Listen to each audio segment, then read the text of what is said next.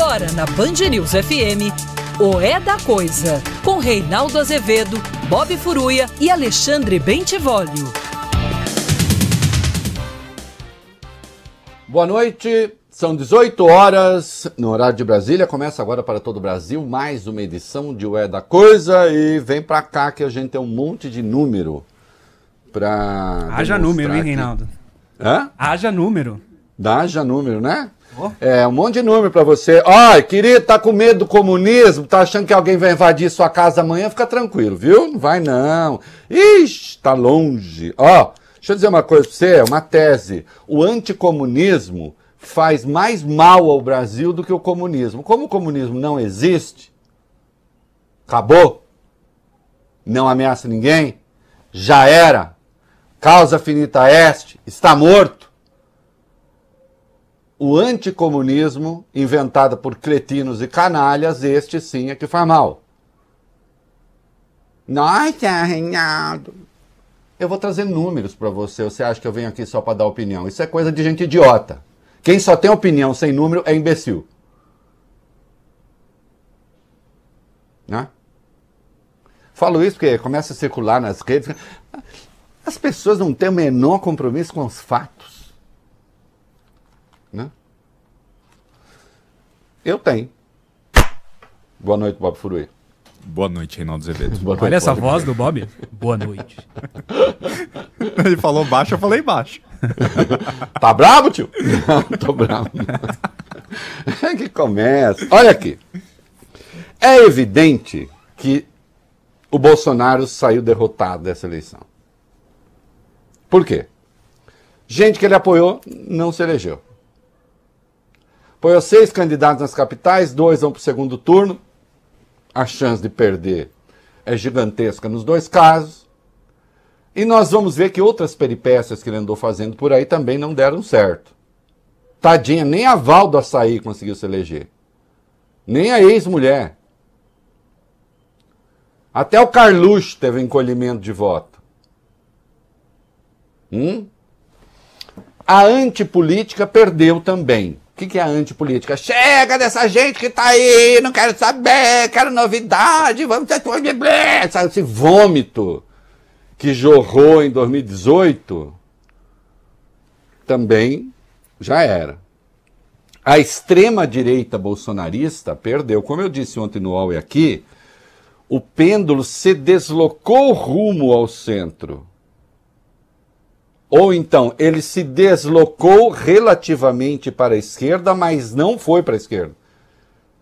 Na verdade, ele parou na centro-direita, na direita.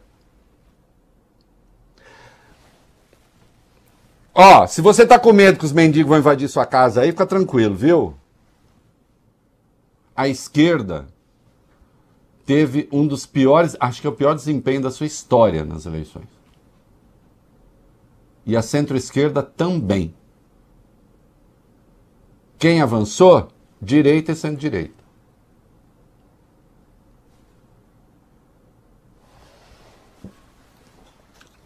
Então o Bolsonaro presta atenção nesse raciocínio, que é para você não ser feito de bobo, não sair por aí ou cheio de esperança demais ou falando cretinismo. Né? Com medinho que alguém vai ocupar seu quarto de empregada. Né? Que alguns não tornam habitável nem para as empregadas. É, olha aqui. Não tem um excesso de esperanças de que este resultado de agora prenuncia o fim do Bolsonaro. Não prenuncia. Quem ganhou a eleição são as forças que estão com o Bolsonaro. É a extrema-direita bolsonarista? Não. Não é. Essa se deu mal. Aquele negócio que a gente viu em 2018 não se repete, não se repetiu. Aliás, acho que nem se repete mais. Mas quando você olha os números, e nós temos a obrigação de olhar os números, né? As forças que realmente são antibolsonaristas e que constituem a oposição clara ao Bolsonaro tiveram um desempenho pior nesta eleição do que em 2016. Entenderam o ponto? Isto quer dizer que a direita que saiu ganhando e a centro-direita que saiu ganhando são bolsonaristas? Não, não quer dizer. Então vamos lá, o Rafael Greca ganhou a eleição em primeiro turno é do DEM é, em Curitiba. Ele é bolsonarista? Não, mas o DEM está com o Bolsonaro.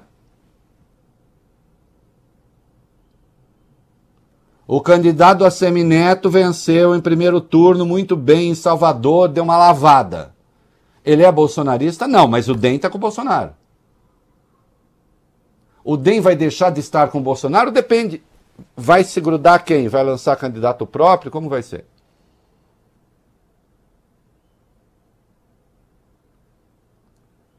O PSD do Kassab, relativamente, é o partido que mais ganhou. Né? Em número de votos, acho que é o terceiro partido. É, vai ter candidato.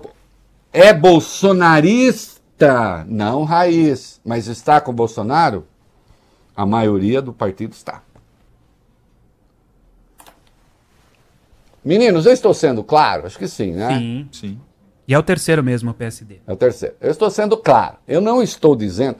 Bolsonaro pessoalmente perdeu? Perdeu. Por quê? Porque era, eu queria que você votasse nesse, nesse, nesse, nesse, nesse. As pessoas falaram não. Apostou em um monte de vereador? Não. A antipolítica, aquela, vomitório? Não.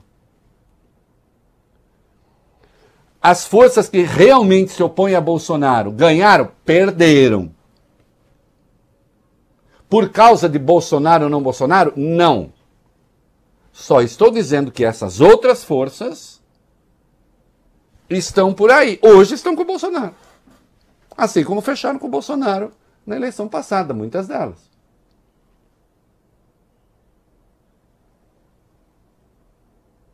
Então é cedo para sair dizendo que a não política perdeu, perdeu, que a antipolítica perdeu, perdeu. Mas daí a falar desastre absoluto. Ou então Bolsonaro já perdeu a eleição. Por causa dos votos, não.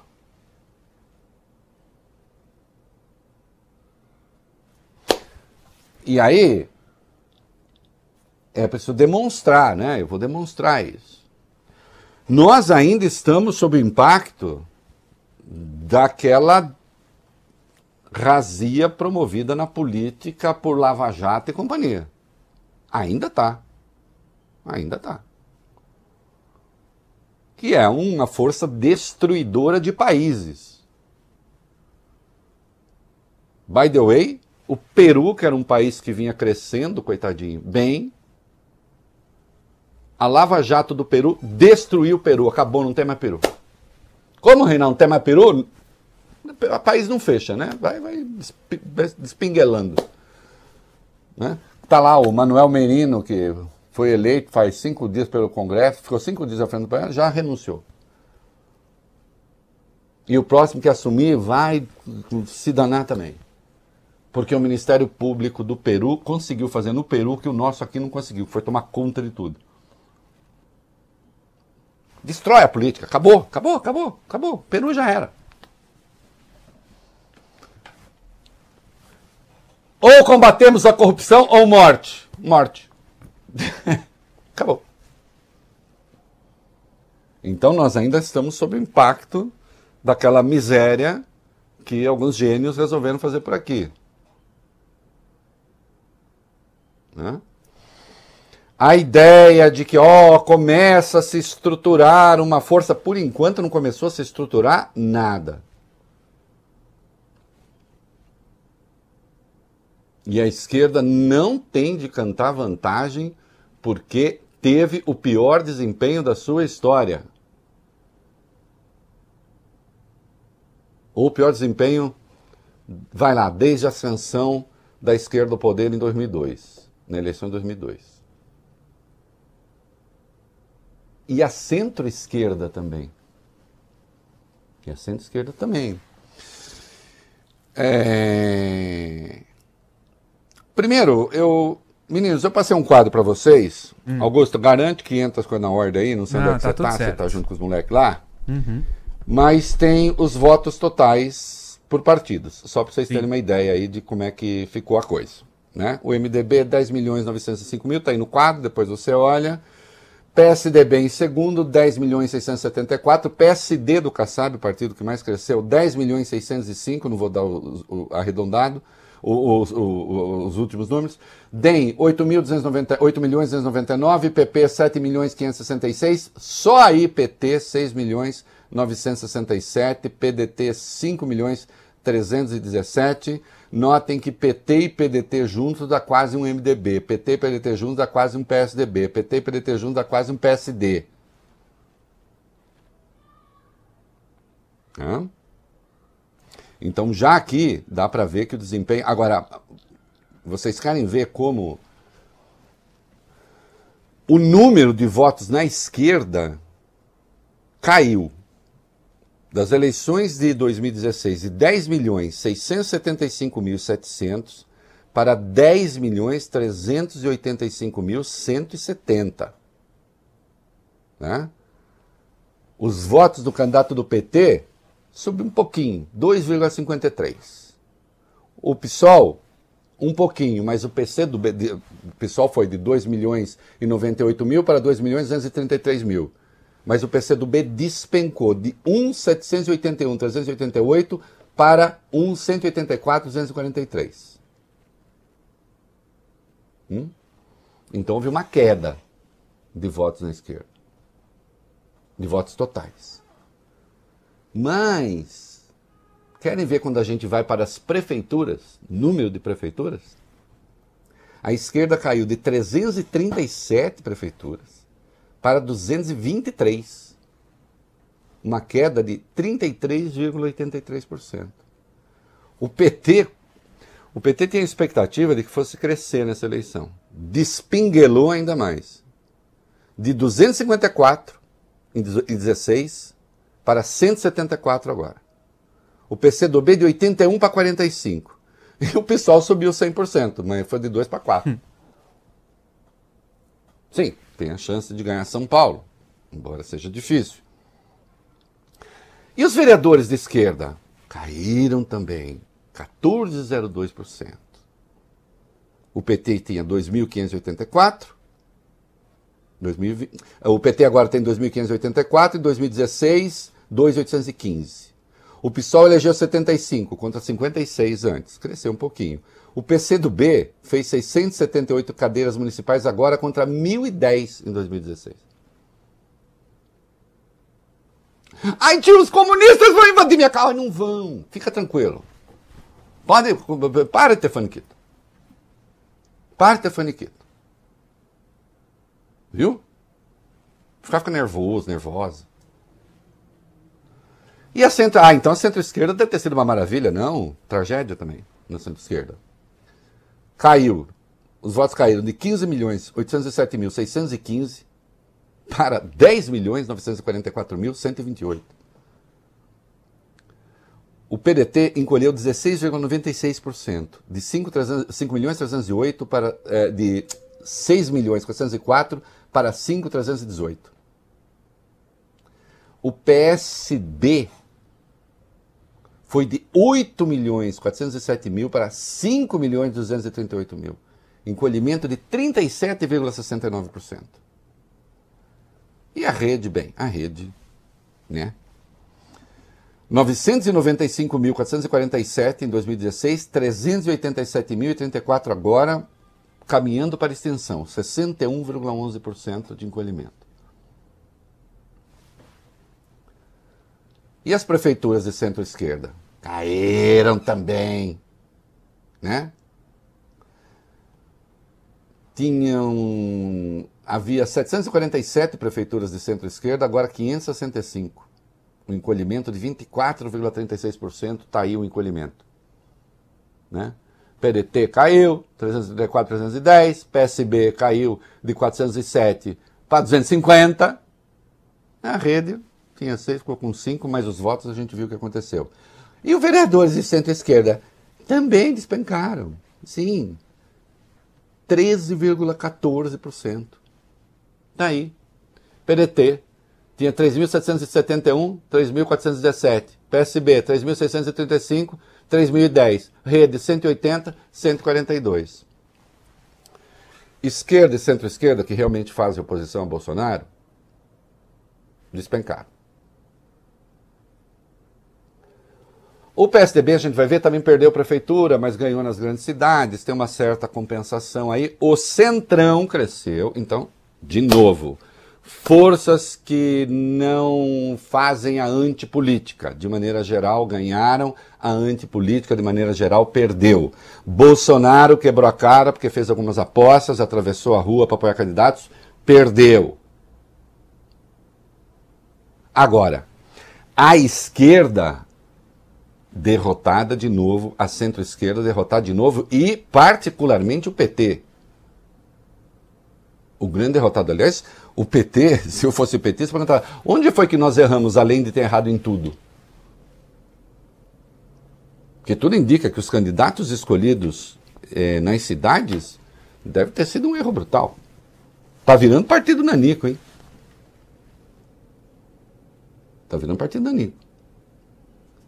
O partido que rivalizou com Bolsonaro na eleição passada, eleição presidencial, então tem que ter claro o seguinte: aquele resultado da eleição contra Bolsonaro foi voto anti-Bolsonaro, muito menos do que voto petista. Ou põe a cabeça na forma ou repensa, as coisas complicam. E aí sim você tem um grande vitorioso pessoal nesta eleição, pessoal que é o Boulos, porque é uma renovação da esquerda. Aqui em São Paulo. Ninguém contava que fosse acontecer, as pesquisas não contavam, o desempenho dele surpreendeu. Mas que fique a síntese. Esse negócio de que a eleição de agora antecipa a derrocada do Bolsonaro é uma balela, embora ele pessoalmente tenha perdido. Por que, que é uma balela? Porque é preciso que se forme, então, um centro, um centro-direita que seja legitimamente antibolsonarista e que não ceda ao encanto do bolsonarismo. Não cederá? Digamos que o Bolsonaro, com seus 20 e poucos, perto de 20, vá para o segundo turno. Se o centro centro-direita não vai, apoia quem? Eu diria que apoia quem apoiou em 2018, Bolsonaro.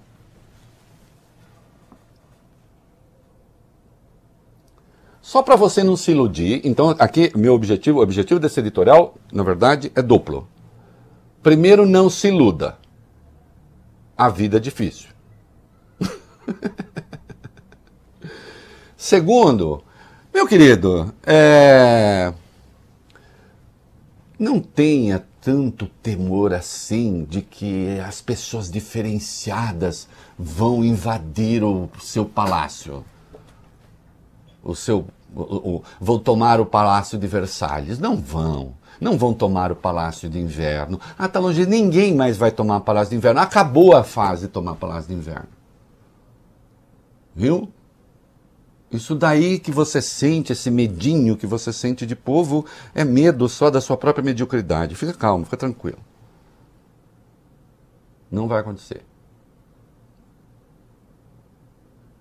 E como síntese da síntese, os principais derrotados desta eleição municipal são esquerda e centro-esquerda.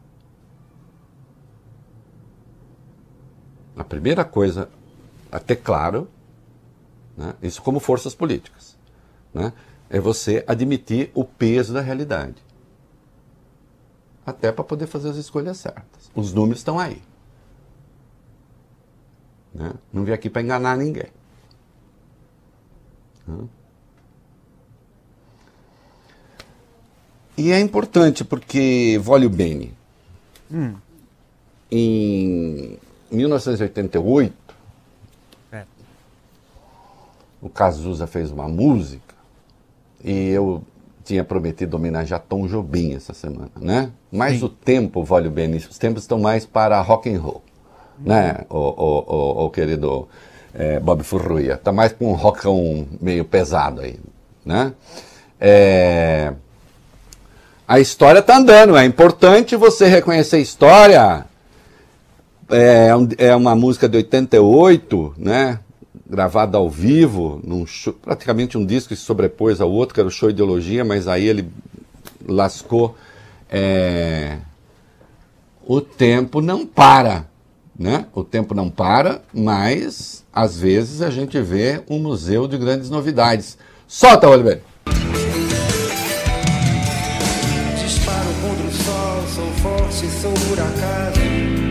Minha metralhadora cheia de mágoas. Eu sou um cara cansado de correr na direção contrária, sem pódio de chegada ou beijo de namorada. Eu sou mais um cara. Mas se você achar que eu tô derrotado, saiba que ainda estão rolando os dados. Porque o tempo, tempo não para. Dias sim, dias não, eu vou sobrevivendo sem um arranhão. Da caridade de quem me detesta. A tua piscina tá cheia de ratos. Tuas ideias não correspondem aos fatos. O tempo não Eu vejo o futuro repetir o passado. Eu vejo um museu de grandes novidades.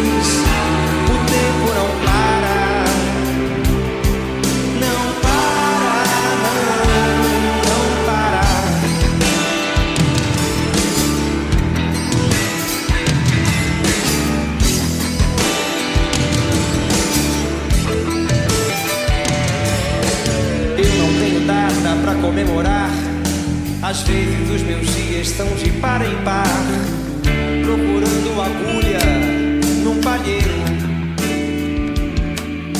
Nas noites de frio é melhor nem nascer. Nas de calor se escolhe matar ou morrer. E assim nos tornamos brasileiros. É, te chamam de ladrão, de bicha, maconheiro, é, tá bom, valeu bem, transforma o país inteiro numa bagunça, é aí, não sei o que, e assim nos tornamos brasileiros, é isso aí. O tempo não para do Cazuza, que mistura inconformismo, esperança e crítica, que assim que é a vida. Não é mesmo? Vamos continuar com o numerológio, molecada? Vamos lá, agora que já botamos é, os pés dos nossos leitores no chão, como recomendariam os Beatles. Dos ouvintes e dos telespectadores e de tudo mais. É, os telespectadores, ouvintes, leitores, etc e tal. Vamos lá. E os internautas? Ah, O que, que nós temos aí? Eleições capitais. Sete capitais brasileiras, Reinaldo, já elegeram seus prefeitos pelos próximos quatro anos. Outras 18 capitais terão um segundo turno. Lembrando que Brasília não tem eleição municipal e a disputa em Macapá foi adiada. Vamos aos vitoriosos. O DEM, Reinaldo, elegeu três prefeitos já no primeiro turno. Rafael Greca em Curitiba, reeleito. Jean Loureiro, Florianópolis, reeleito. E Bruno Reis em Salvador, que é candidato da situação. Na sequência aparece o PSDB, com dois. Álvaro Dias foi reeleito em Natal e Cíntia Ribeiro foi reeleita em Palmas. O PSD de Dado também fez dois prefeitos no primeiro turno. Alexandre Calil foi reeleito em Belo Horizonte e Marquinhos Trade foi reeleito em Campo Grande. Ai, queridos, aí como vocês são bons de geografia, aí eu vou ganhar tempo, eu não vou falar as outras capitais, exceção feita Macapá, que não tem eleição do Distrito Federal, que não tem prefeito, onde vai ter segundo turno, porque são todas as outras. Sim. Certo? E aí também é muito fácil, quem está em todos os lugares, você vê é, quem é que está disputando com quem, etc e tal. Vamos ver agora, aí sim isso interessa, o segundo turno em termos de partidos. Quem é que está disputando o quê? Vamos para o item 3, vai, Bentes. O PT vai ser a legenda mais presente no segundo turno da eleição municipal de 2020 em 15 das 57 cidades em que haverá disputa. Em seguida vem o PSDB com 14 cidades e o MDB com 12. O PSD de dado disputa em 10 e o Podemos em 9. DEM e PSB de bola disputam em 8 cidades. PP e republicanos em 5. Nas capitais, o partido com mais candidatos concorrendo a prefeituras será o MDB. A legenda está em 7 das 18 onde haverá decisão no dia 29. Em três cidades, a situação está indefinida. Em Macapá, onde você falou, Duque de Caxias e Volta Redonda, ambas cidades do Rio de Janeiro, onde os candidatos mais votados tiveram candidaturas indefinidas, mas ainda recorrem, também com cenário indefinido. Ó, e só deixando claro, o fato de você ver que tem partidos de esquerda aqui disputando o segundo turno e tal, bom, primeiro precisa ganhar, e segundo que isso não muda é, é, a questão geral, tá? Até porque a gente vai ver que mesmo partido da direita moderada perdeu voto, bastante voto. O centrão, centrão, centrão, aquele centrão que está com Bolsonaro ganhou. Não é por causa do Bolsonaro, que fique claro. Mas não se iluda. Não se iluda. É, desempenho nas maiores cidades. Apesar de o DEM, Reinaldo, ter conquistado a maior parte das capitais no primeiro turno, o PSDB é o partido que mais venceu nas 96 cidades com mais de 200 mil eleitores em todo o Brasil. Tucanos levaram a melhor em 10 municípios e vão disputar o segundo turno em outros 13, segundo o levantamento do Poder 360. MDB ficou com 6 prefeituras com mais de 200 mil eleitores. O PT não teve nenhum eleito nessas cidades. No entanto, vai disputar o segundo turno em 15 delas. Aí você fala assim, ai, seu puxa-saco do Tucano, tá falando que Tucano tá muito melhor. Não, não tô falando. Até porque o PSDB teve em 2016 17 milhões 633 mil votos, 653 votos, né? 17 milhões 633 mil 653. E agora teve 10 milhões 929 mil 918. Uma queda de 39,31%.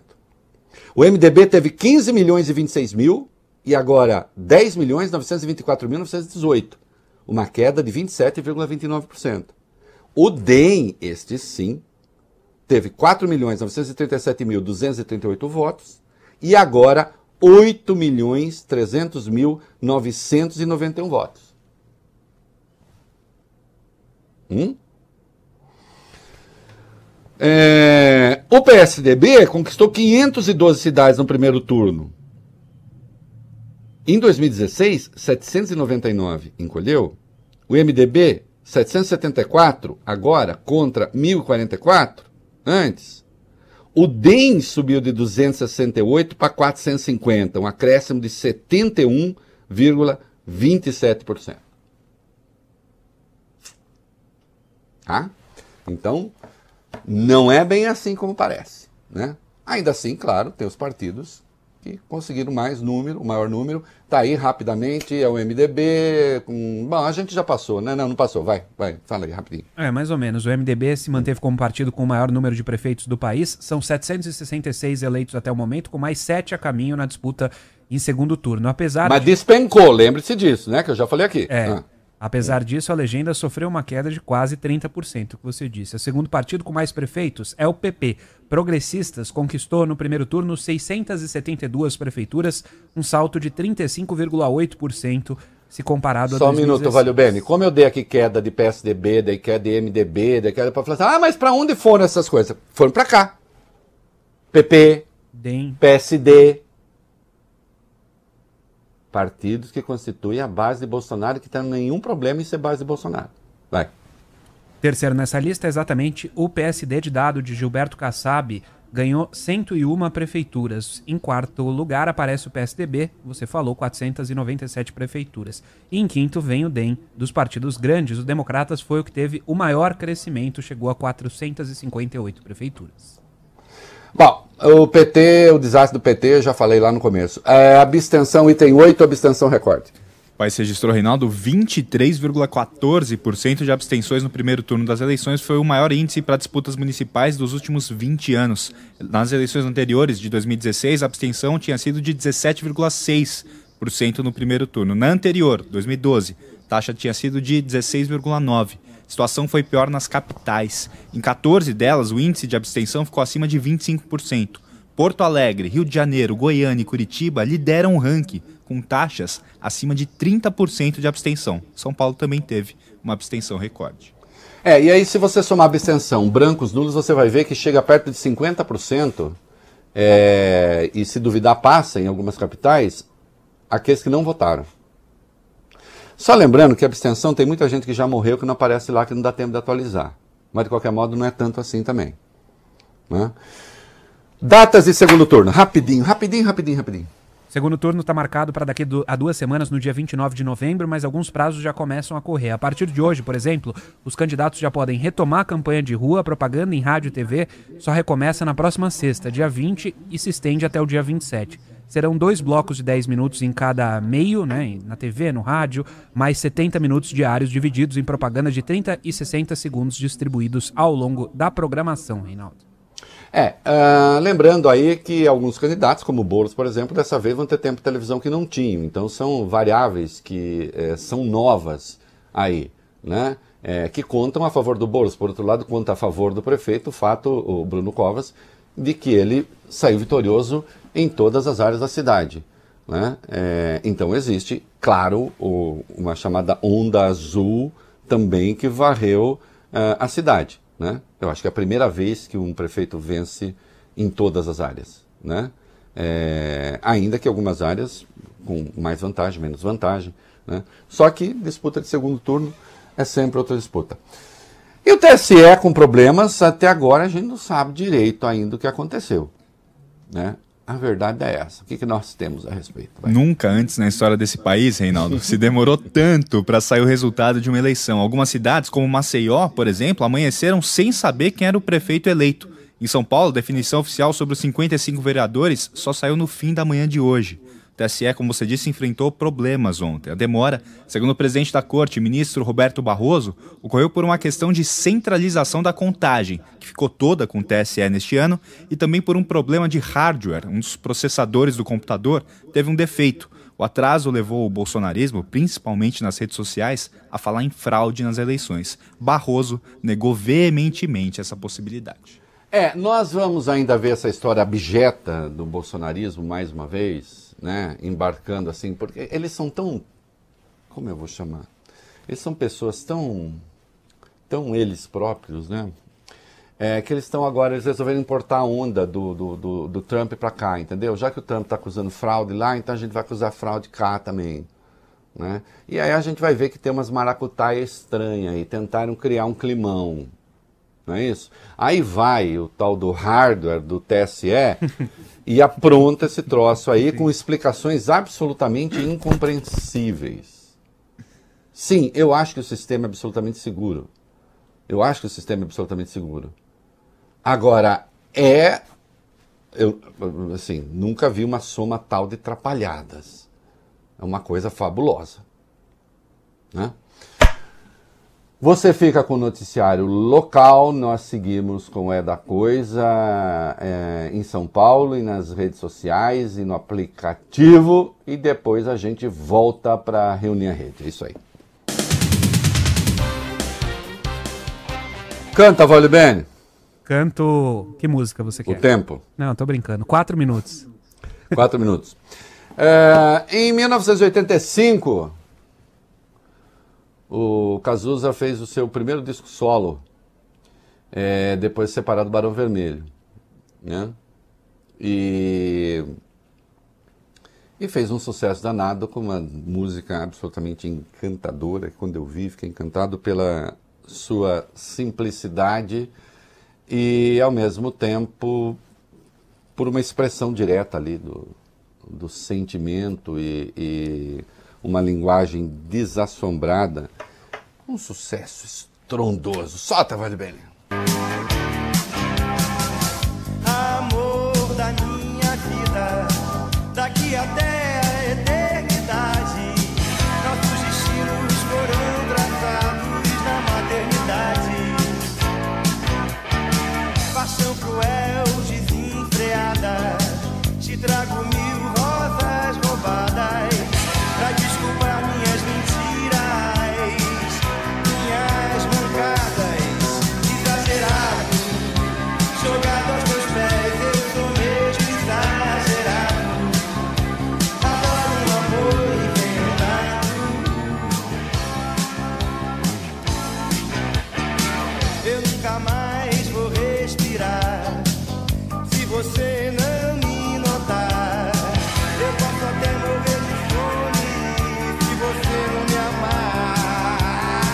É isso, música linda. Eu adoro porque eu também sou, às vezes, bastante exagerado. Eu gosto das pessoas exageradas. e a Câmara de São Paulo, molecada, como é que ficou? Primeiro vamos para o item 13 aí, que tem novidades, tem coisas interessantes. Vai lá. Os eleitores de São Paulo escolheram os 55 vereadores para a Câmara Municipal e o mais votado foi Eduardo Suplicy do PT. É a terceira vez que ele bate essa marca, dessa vez com 167.427 votos. Na sequência, aparecem Milton Leite, do DEM, ex-presidente da Câmara, e em terceiro, o delegado Palumbo, do MDB, com 118.309 votos. Dois transexuais também estão nessa lista dos 10 vereadores mais votados na cidade. Érica Hilton, do, PS, do PSOL, teve mais de 50 mil votos, e Tami Miranda, do PL, filho do, da cantora Gretchen, recebeu mais de 43 mil votos mais um eleito. Acho ótimo que tenha transexuais na Câmara. E daí? Aliás, uma eleita por um, um, uma, uh, uh, uma eleita por um partido de esquerda e o outro eleito por um partido conservador. Né? É isso. Ah, pode ter transexual conservador? Por que, que não pode? o conservador tem que necessariamente ter uma, um viés socialista e tal. Ah, mas o ambiente para um transexual num partido conservador, talvez. Bom, aí é com, aí é com ele lá. Né? Rapidamente, é, a composição aí, é, os partidos. Correndo, correndo, correndo. O PSOL triplicou, Reinaldo, o número de vereadores de dois eleitos em 2016 para seis neste ano. É a terceira maior bancada da Câmara. PSDB e PT continuam sendo os partidos com as maiores bancadas, com oito vereadores cada. Top 10 ficou então assim. Quarto lugar, DEM. Quinto, Republicano. Sexto, Podemos. Sétimo, PSD de Dado. Oitavo, MDB. Nono, Patriota. E décimo, o Partido Novo. É, é, só lembrando aí que este patriota, na verdade, são três vereadores eleitos pelo MBL né, que deu uma demonstração de força. É outra coisa a ser considerada. Né? Os votos do. Falei isso ontem aqui. Né? Os votos do Arthur Duval, 10% praticamente, é, e não foi para o partido, foi para o MBL, que é um movimento que efetivamente existe. Já a Joyce Hasselman, que tentou investir naquela campanha do PSL lá de 2018, não chegou a 2%. É isso? Até a última vez que eu tinha visto. Uhum. Isso. Né? Desempenho de candidata Nanica. É isso aí. É isso aí. É... E o Bolsonaro, claro, né, que pessoalmente sai derrotado das eleições, e eu já disse aqui para ninguém ter ilusões de que isso representa, significa que 2022 significa nada. Seja realista. Tá? Meu filho, se você achar que você ficar com, descansando em casa vai acontecer, não vai. Né? É, não é assim que funciona. É, ele resolveu, claro, afinal de contas, o Trump está fazendo isso nos Estados Unidos. Né? O mundo inteiro, até o Trump reconheceu que foi derrotado. O Bolsonaro, pelo que eu saiba, ainda não reconheceu. Né? E ele agora resolveu botar as eleições aqui no Brasil também, em dúvida. Vamos lá. Uhum. No dia seguinte às eleições municipais, o presidente Jair Bolsonaro voltou a questionar o sistema eleitoral e levantou dúvidas sobre o resultado das urnas. Jair Bolsonaro falou sobre o assunto ao conversar com um grupo de apoiadores em frente ao Palácio da Alvorada. Aspas para ele: Nós temos que ter um sistema de apuração que não deixe dúvidas, é só isso. Tem que ser confiável e rápido, não deixar margem para suposições. Agora temos um sistema que desconheço no mundo onde ele seja utilizado. Só isso e mais nada. O Supremo diz que é inconstitucional o voto impresso, tem proposta de emenda constitucional na Câmara. Se nós não tivermos uma forma confiável de apurar as eleições, a dúvida sempre vai permanecer. Vai, olha, presidente, vai. Olha, é inacreditável o sujeito que foi eleito por esse sistema, com tudo aquilo que ele arrastou junto com ele, vi com essa conversa agora. Mas quando se pega o desempenho de esquerda, de centro-esquerda, mesmo de partidos que ele considera adversários dele como PSDB, toda essa gente perdeu o voto, não ganhou. Quem está ganhando é o Centrão, que está com ele. Presidente, existe remédio que controla vômito. Pede pro seu médico. Ah, mas é que e vomitar ideias? Aí é só fechar a boca. Não tem jeito. Travar a língua. Né? É... Aí, Bob Furuia, eu, rece... eu, eu, eu decido, eu decido é, botar um monte de gente da minha família para disputar a eleição e aí o eleitor não comparece. aí eu acho que a culpa deve ter alguma fraude, não é possível. Não é isso, deputada Carla Zambelli? Hum. Ela reclamou também, Reinaldo, difundiu esse discurso do presidente criticando o sistema eleitoral. Nas redes sociais, a deputada escreveu o seguinte, aspas para ela: Agora, mais do que nunca, temos que voltar a falar em voto impresso, como forma de conferir a votação eletrônica. Ninguém me convence que o sistema trave dessa forma sem fraude envolvida. Posso estar errada, por isso quero poder conferir os votos da minha urna. Ah, então, ela pode, ela, ela lança a suspeição e ela quer que prove que ela está errada. Né? Sabe o que, que é? Que a Carla Zambelli veio aí para mim, ela lançou três, Três, parentes. tá aqui na minha mão. Ah, ah. Cada um, o mais bacana é que cada um por um partido. O irmão dela, Bruno Zambelli, do PRTB, não conseguiu uma cadeira na Câmara Municipal de São Paulo, recebeu apenas 12.302 votos. O pai da deputada, João Hélio Salgado, do Patriota, também foi derrotado. Ele disputou como candidato a vice-prefeito em Mairiporã, na região metropolitana de São Paulo. E a chapa ficou em terceiro lugar. Nessa mesma cidade, quem também perdeu foi a cunhada de Zambelli, Tatiana Zambelli, essa pelo PTB, teve apenas 190 votos. Só pode ter sido fraude, não? A Zambelli resolveu fazer a sua própria indústria de voto feito Bolsonaro. Parece que não deu muito certo e aí ela coloca em dúvida, então, o sistema eleitoral e pede que provem que ela está errada. Vocês sabem o que mais me, o que mais me encanta, assim, me encanta. Entendo encantar aí, né? É, o que mais me deixa estupefacto é a cara de pau. Que obviamente, se ela tivesse conseguido eleger toda essa gente, é provável que não tivesse botando isso em dúvida, né? Agora, isso daí, que tá falando isso daí, eu não tô entendendo o Reinaldo nisso daí. Porque nisso daí ele falou que os partidos que estão comigo aí estão indo bem e tal, que isso daí foi ruim pra direita, pra esquerda, pra esquerda, mas aí tem aqui uma retranca aí, que eu tô vendo isso daí, chama Derrota Bolsonaro. Fui derrotado em que aí, ó, Bob Frui? Tomou lavada, presidente. Eu mesmo, Bob Frui. É, o presidente apoiou mesmo, fez campanha para seis candidatos à prefeitura de capitais. Mas eu apaguei o post, pô. Apagou, mas a É. gente viu. E nenhum desses caras ganhou, Reinaldo. Só dois foram pro segundo turno. Pra gente lembrar aqui, vamos lá rapidinho. Em São Paulo, Bolsonaro apoiou Celso Russomano do Esse Republicanos, pangaré aí, que teve só me derrotando aí. ficou com só 10,5% dos votos e ficou em quarto lugar. Belo Horizonte, Bruno Engler. Agora isso não é culpa minha também, pô. Ele sempre começa bem. Eu só não ajudei. Belo Horizonte, Bruno Engler, do PRTB, ficou em segundo, mas teve apenas 9,95% dos votos. O atual prefeito Calil Eu foi nunca nem tinha visto esse daí. Me deram, me apresentaram esse daí, eu fui lá e falei dele. Recife também, presidente. Delegada Patrícia do Podemos ficou em quarto lugar com apenas 14,06%. E teve Manaus também. Coronel Menezes, do Patriotas, quinto, 11,32%. Já para o segundo turno foram Marcelo Crivella no Rio de Janeiro e Coronel Wagner em É, Fortaleza. nós falamos isso ontem aqui, né?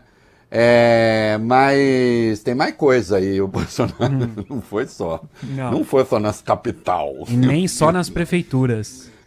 Também nas câmaras municipais, o desempenho do presidente Jair Bolsonaro ficou abaixo do que ele esperava. Naquelas lives eleitorais que ele vinha fazendo nas últimas semanas, Bolsonaro chegou a citar 59 nomes de candidatos a vereador entre, na verdade, entre candidatos tanto de prefeito quanto a vereador. Desse total dos 59, apenas 13 se elegeram, 11 vereadores e dois prefeitos de cidades menores. Mão Santa do DEM em Parnaíba, no Piauí, e Gustavo Nunes do PSL em Ipatinga, em Minas Gerais. A lista desses insucessos é grande, principalmente entre os candidatos a vereador dele, e tiveram alguns casos expressivos, Reinaldo. O mais expressivo acho que foi o filho 02 do presidente, vereador Carlos Bolsonaro do Republicanos, que ele foi sim reeleito para a Câmara Municipal do Rio, mas teve um desempenho muito pior em relação a 2016. Tinha conseguido 106 mil na última eleição e somou 71 mil nessa, 35 mil a menos. Em 2016, o filho do presidente tinha sido, Reinaldo, o mais votado, recordista de votos da casa. Agora, em 2020, a liderança ficou com Tarcísio Mota do PSOL, com mais de 86 mil Hum, votos. que dor, que dor no calo. Mas tem um caso ainda mais dramático, Voz Benes. Rogéria Nantes Bolsonaro, ex-mulher do presidente e mãe dos filhos 01, 02, 03, Flávio, Eduardo e Carlos, também perdeu. Ela se candidatou a vereadora no Rio pelo Republicanos, mas teve um desempenho bastante pífio, marcou apenas 2.034 votos e ficou longe de conseguir se eleger. Ficou na posição de número 209 e só são 51 vereadores no Rio. Olha, o presidente, o senhor está percebendo que as pessoas estão cansadas dessa sua gritaria histérica? Hum? Sim, as forças que o apoiam tiveram uma vitória ampla nas eleições. Mas aí, as forças que o apoiam podem também eh, tentar descobrir um outro líder de direito que não o senhor, né? O que não deixa de ser uma boa notícia. Boa notícia é qualquer coisa que, a rigor, é, esteja à sua esquerda, porque é impossível estar à sua direita. Talvez Gengis Khan. e tem uma coitadinha que se quebrou a cara também, que foi na onda bolsonarista, vai. Quem também perdeu foi a Val do Açaí, Reinaldo. Valderice Santos da Conceição concorreu a uma vaga de vereadora na pequena cidade de Angra dos Reis, Rio de Janeiro. Candidata pelo Republicanos, ela teve apenas 266 votos. Coitado. O, ah, aliás, o Monsanto que está aí na conta do. O Monsanto é um político tradicionalíssimo ali de Parnaíba, no, no Piauí, é, que já foi um senador expressivo. É, não, não pode entrar exatamente na conta de Bolsonaro. Foi né? governador do Piauí. Foi governador do Piauí, senador. Eu me lembro, às vezes, saía, enfim, e caprichava no single malt, chegava em casa, até passar, ficava ali no sofá, vendo discurso no Senado, e uma vez eu vi, porque ele costumava discursar e ele chamava as pessoas, citava filósofos, citava não sei o quê. Eu lembro a época o Demóstenes Torres ainda estava lá e dizia, Demóstenes! Aí ele dizia assim, não estou falando com o grego, estou falando com o Demóstenes, mais importante que esse que está aqui. E aí um deles citou um troço lá que ele pegou papel e disse, porque na, no livro sobre o totalitarismo disse Ana Arendt. Eu disse, que será Ana Arendt? Aí eu fui. Era Ana Arendt. Monsanta, que gosta da Ana Arendt. É... O Mourão resolveu refletir. Sim. Já que o presidente está irritado com ele, né? E ele já sacou que não vai ser vice do Bolsonaro na próxima eleição, né? Se o Bolsonaro segurar, é... tá, ele resolveu refletir. Ah. E foi um discurso bastante ameno, Reinaldo. O vice-presidente Hamilton Mourão tentou explicar esse resultado, falando com jornalistas em Brasília, disse que a derrota desses candidatos não foi culpa do presidente, de jeito nenhum. Não pode se debitar nada em relação ao presidente Bolsonaro, porque ele não entrou de cabeça nessa eleição. Ele apoiou alguns candidatos aí, muito pouco, mas não tinha. Você sabe que o presidente está sem partido, então sem uma estrutura partidária, fica difícil você participar de uma eleição. Ô, vice, aí eu tenho que discordar, né? O presidente tanto fez que ele, inclusive, deu apoio ilegal. Porque ele usou as lives feitas com estrutura do Palácio, com transmissão feita pelo Palácio, para apoiar candidato, no que ele chamou de live gratuita. Não existe live gratuita porque esta live está sendo paga pelo povo brasileiro. Entende? É, aí o Moro, é, como, ai, o resultado das eleições municipais foi fragmentado, sem um claro vencedor nacional, o que sinaliza a prevalência do interesse local. Alguns resultados interessantes. Os candidatos apoiados pela presidência é, não tiveram sucesso, ele usou outro verbo. E o PSOL tornou-se o partido de esquerda mais relevante. É, dizer que o pessoal mais relevante aí é coisa do, do. Isso é o Sérgio Moro refletindo. O Sérgio Moro, o Sérgio Moro vai ganhar dinheiro para o saco.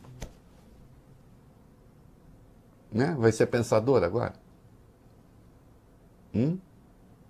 Não orna, né? E claro que o líder do governo na Câmara, o Ricardo Barros, tentou defender o presidente, acho que foi tudo ótimo, etc. tal.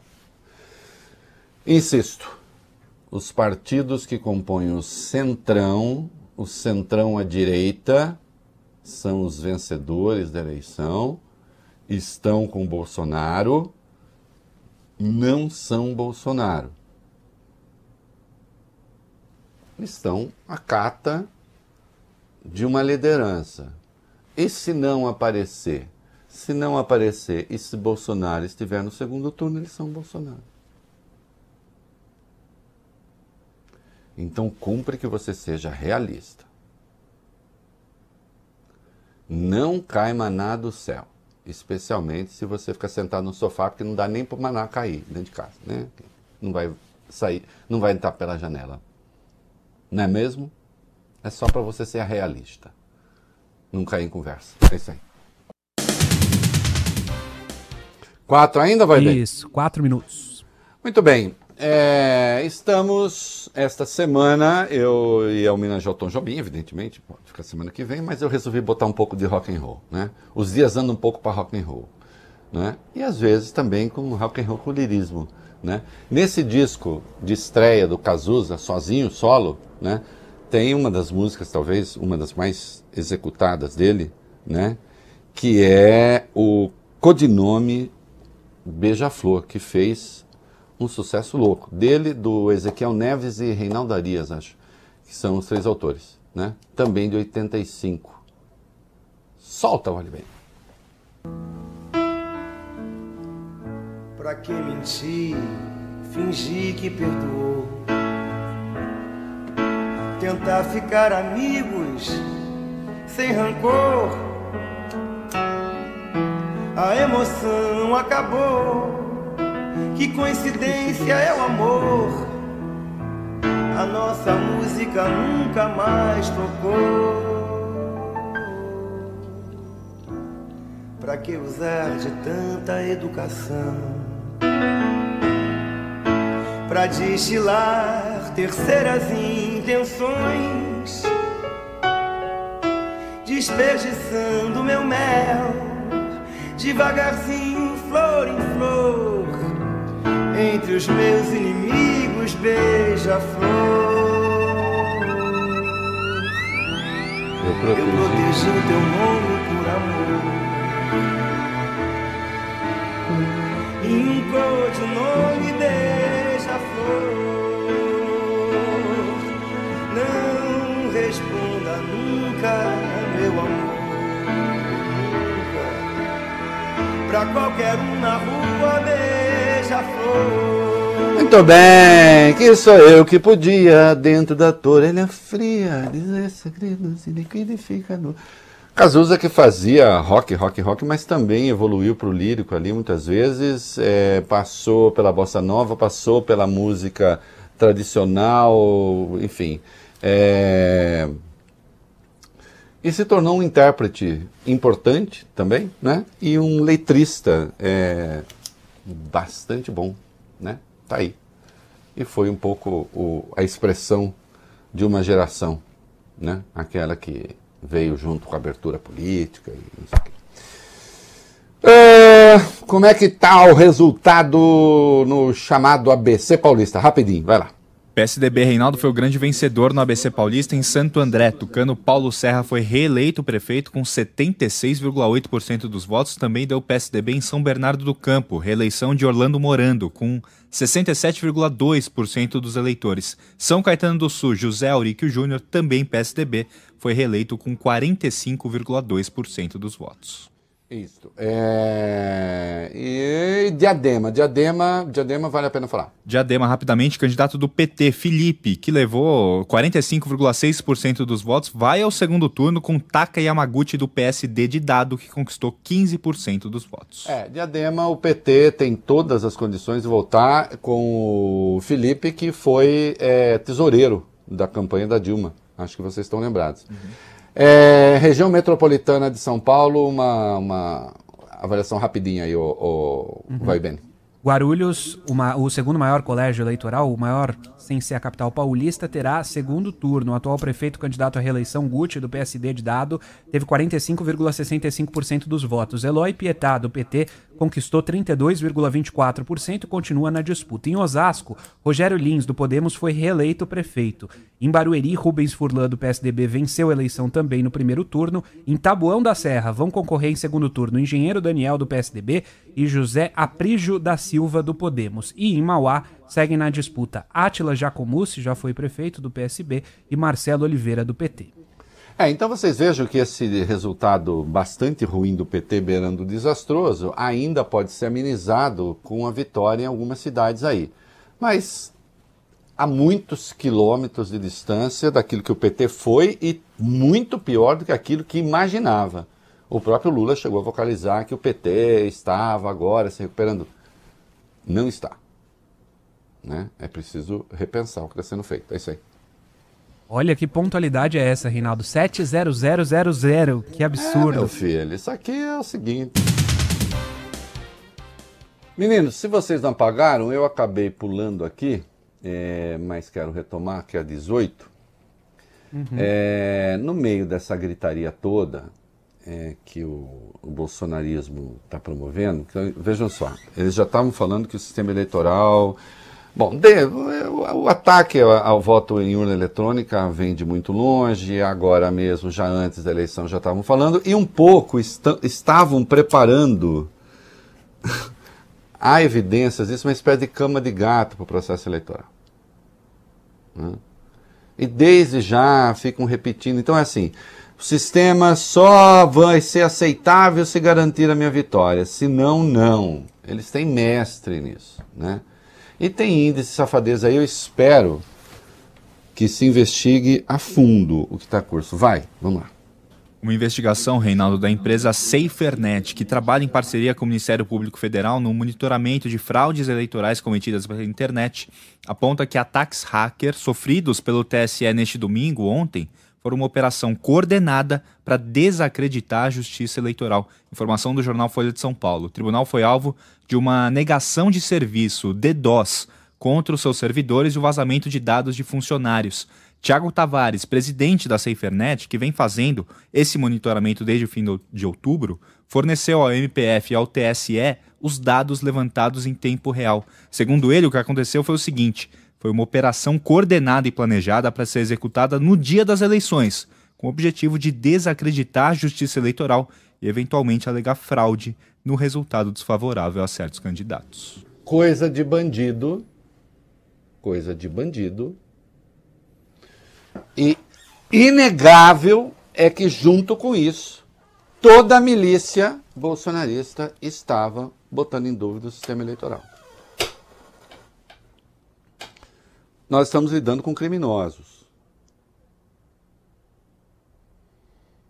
É bom que a justiça se interesse. Eu vi até o, o, o, Roberto Barroso falar que é, investigar isso não é competência da justiça eleitoral. Investigar não. Agora é preciso dizer com clareza que estão tentando atacar o sistema. E é preciso que se exija investigação. É preciso chamar o ministro da Justiça às falas. É preciso chamar o presidente da Polícia Federal, o, o, o diretor-geral da Polícia Federal às falas. Hã? Porque vocês vejam que essa gente não desiste. Nós estamos lidando com criminosos e criminosos sofisticados. E essa gente tem de encontrar devida punição. Hum? Uh, fugindo um pouquinho das eleições, nós vimos aí que no fim de semana que as Forças Armadas, de novo, resolveram, desde aquela manifestação lá no, no, no do, do comandante do Exército, ficou aquele negócio, né? As Forças Armadas não se metem em política e tal. E aí teve uma nota e eu só acho que as pessoas talvez não tenham feito a leitura muito. Mas vamos lá, vamos, vamos falar qual é o Buzilis, vai. É, teve desdobramento depois da live do general Edson Pujol, comandante do Exército, na semana passada. O presidente Jair Bolsonaro usou as redes sociais para afirmar que o general foi escolhido por ele e fez questão de lembrar que as Forças Armadas ficam sob a autoridade suprema do presidente da República. Diante dessa mensagem, o ministro da Defesa, Fernando Azevedo e Silva, e os comandantes das três forças, Edson Pujol do Exército, o almirante Ilques Barbosa, que comanda a Marinha, e o tenente brigadeiro do ar Antônio Carlos Moretti, responsável pela aeronáutica, emitiram uma nota reafirmando que as Forças Armadas são apartidárias. O texto acrescenta que o único representante político das Forças Armadas como integrante do governo é o ministro da Defesa, exatamente Fernando Azevedo e Silva. É, botou um pouco assim. O... Foi, um, foi uma mensagem, digamos, com um tom. Para tentar contentar todo mundo, né? Porque, claro, esta mesma mensagem diz que sim, o presidente é o comandante em chefe das Forças Armadas, que o presidente tem apreço pelas Forças Armadas, que as Forças Armadas têm apreço pelo presidente. Né?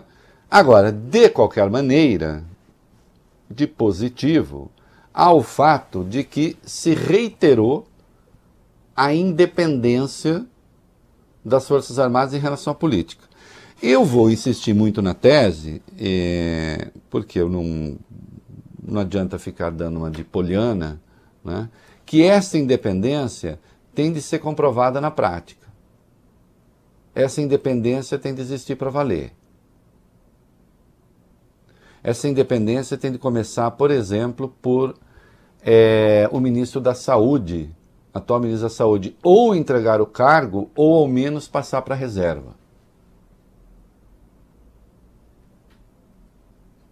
Porque note, se a nota faz sentido, eu acho que faz, o único representante político das Forças Armadas é o ministro da Defesa, o ministro da Saúde está ocupando um cargo político e ele é general da ativa.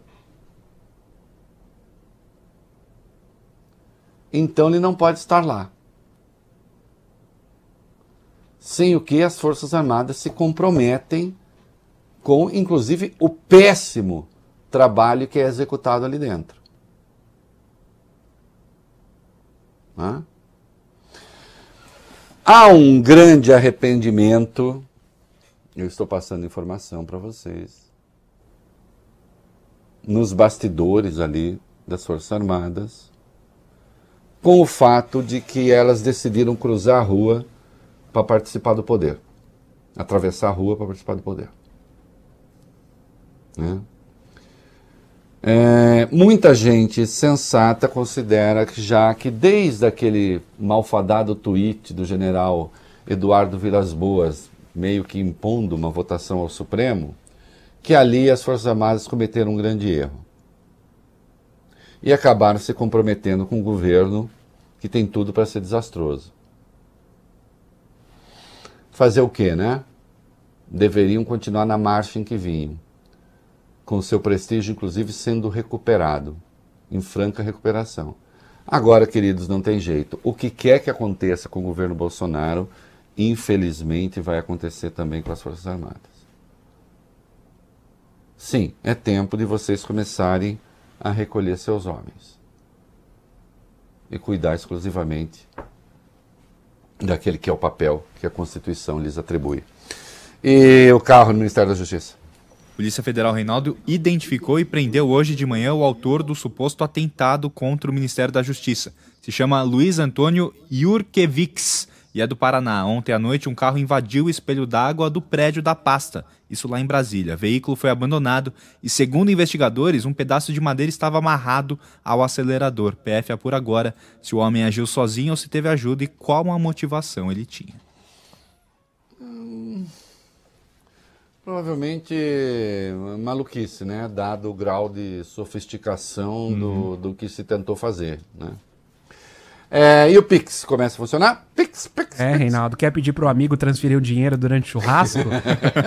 é, com mais de 30 milhões. Ó, broderagem bancária facilitada. É, mais ah, rápida, instantânea. Ah. Com mais de 30 milhões de pessoas cadastradas, começou a funcionar o chamado sistema Pix sistema de pagamentos instantâneos do Banco Central. Essa Meu Deus, eu tecnologia. não fiz nada disso. Ainda não? No caso da sua chave?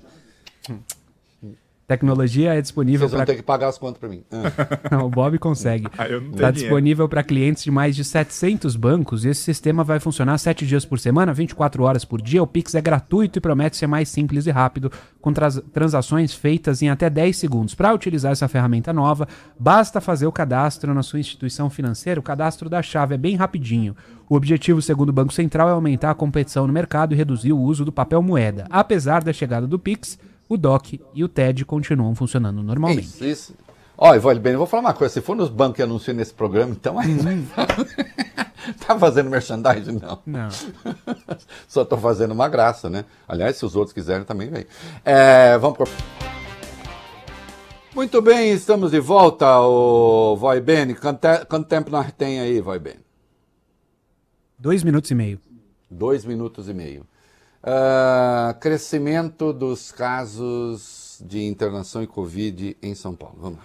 O governo de São Paulo, Reinaldo, confirmou hoje o que a gente vinha mostrando aqui nas últimas semanas. Aumentou o número de internações por Covid no estado. O crescimento foi de 18% nas redes pública e privada na semana passada, em relação à anterior, alta. Foi registrada após o último feriado prolongado, segundo o secretário da Saúde, Jean Gorenstein. Com esse aumento, o governo suspendeu o avanço de algumas regiões para a chamada fase verde. É, e aí começou, olha, o Brasil anda tão destrambelhado, né? Porque mesmo antes da, da eleição, começou assim, ah, o Dória só está esperando a eleição para fechar a cidade de novo, para decretar lockdown. Então, já se começou a fazer uma campanha é, contra eventual é, é, distanciamento social ou fechamento de alguns setores. Porque, vejam só, se a coisa vira o que virou, se Deus quiser não, o que voltou a ser a Europa, alguma providência tem que ser tomada. Você vai largar as pessoas que. A aceleração não é pequena. A aceleração não é pequena. E nos hospitais dos endinheirados, a coisa está se tornando bastante séria. Eu tenho médicos, amigos, que o número de casos na mão deles explodiu. Assim. né? Então é bom a gente ficar bastante atento para saber o que está em curso.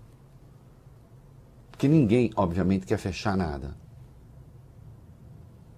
Agora, as pessoas são irresponsáveis. Eu vi, vocês devem ter visto, é, um luau, acho que para duas mil pessoas no Rio de Janeiro. Ah, o que? Celebrando a natureza, é isso, né, gente? A lua, o mar e o vírus. Que também é da natureza, né, Vale Bem? Sim. Ah, Os conspiradores dizem que não, que é de laboratório chinês. Mas gente séria diz, não, é da natureza. Quase 1.500 pessoas confirmaram presença nesse evento no Facebook desse luau no Rio de Janeiro. Na É Praia do. Arpoador. Ah, a vacina moderna, rapidinho. A vacina desenvolvida pelo laboratório americano Moderna tem eficácia de 94,5% segundo os primeiros estudos da chamada fase 3, o que significa que a cada 200 vacinados, 189 ficariam imunizados, anúncio feito hoje pela farmacêutica. Muito bem, é isso aí, vai bem. Quanto tempo tenho? Temos três minutos. Três minutos. Muito bem. O nosso papel aqui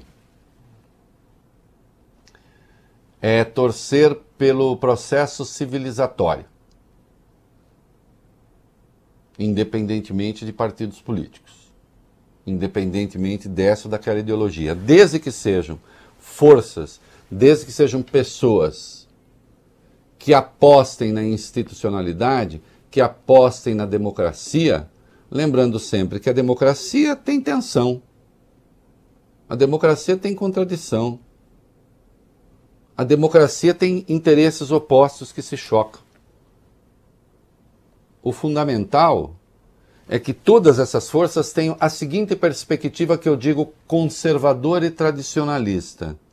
Nós seremos conservadores e tradicionalistas no sentido de referendar a tradição democrática e de conservar o modo institucional da democracia.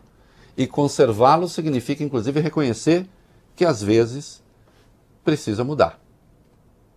É isso. Assim é. né? Encerramos com uma música também do disco de 88 do Cazuza, O Tempo Não Para, o Blues da Piedade.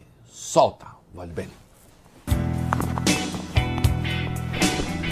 Agora eu vou cantar pros miseráveis que vagam pelo mundo derrotados. Essas sementes mal plantadas que já nascem com caras abortadas. Pras pessoas de alma bem pequena, remoendo pequenos problemas, querendo sempre aquilo que não tem.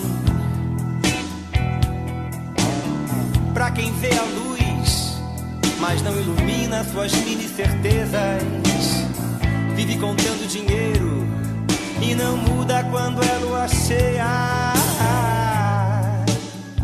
Pra quem não sabe amar, fica esperando alguém que caiba no seu sonho. Como varizes que vão aumentando, como insetos em volta da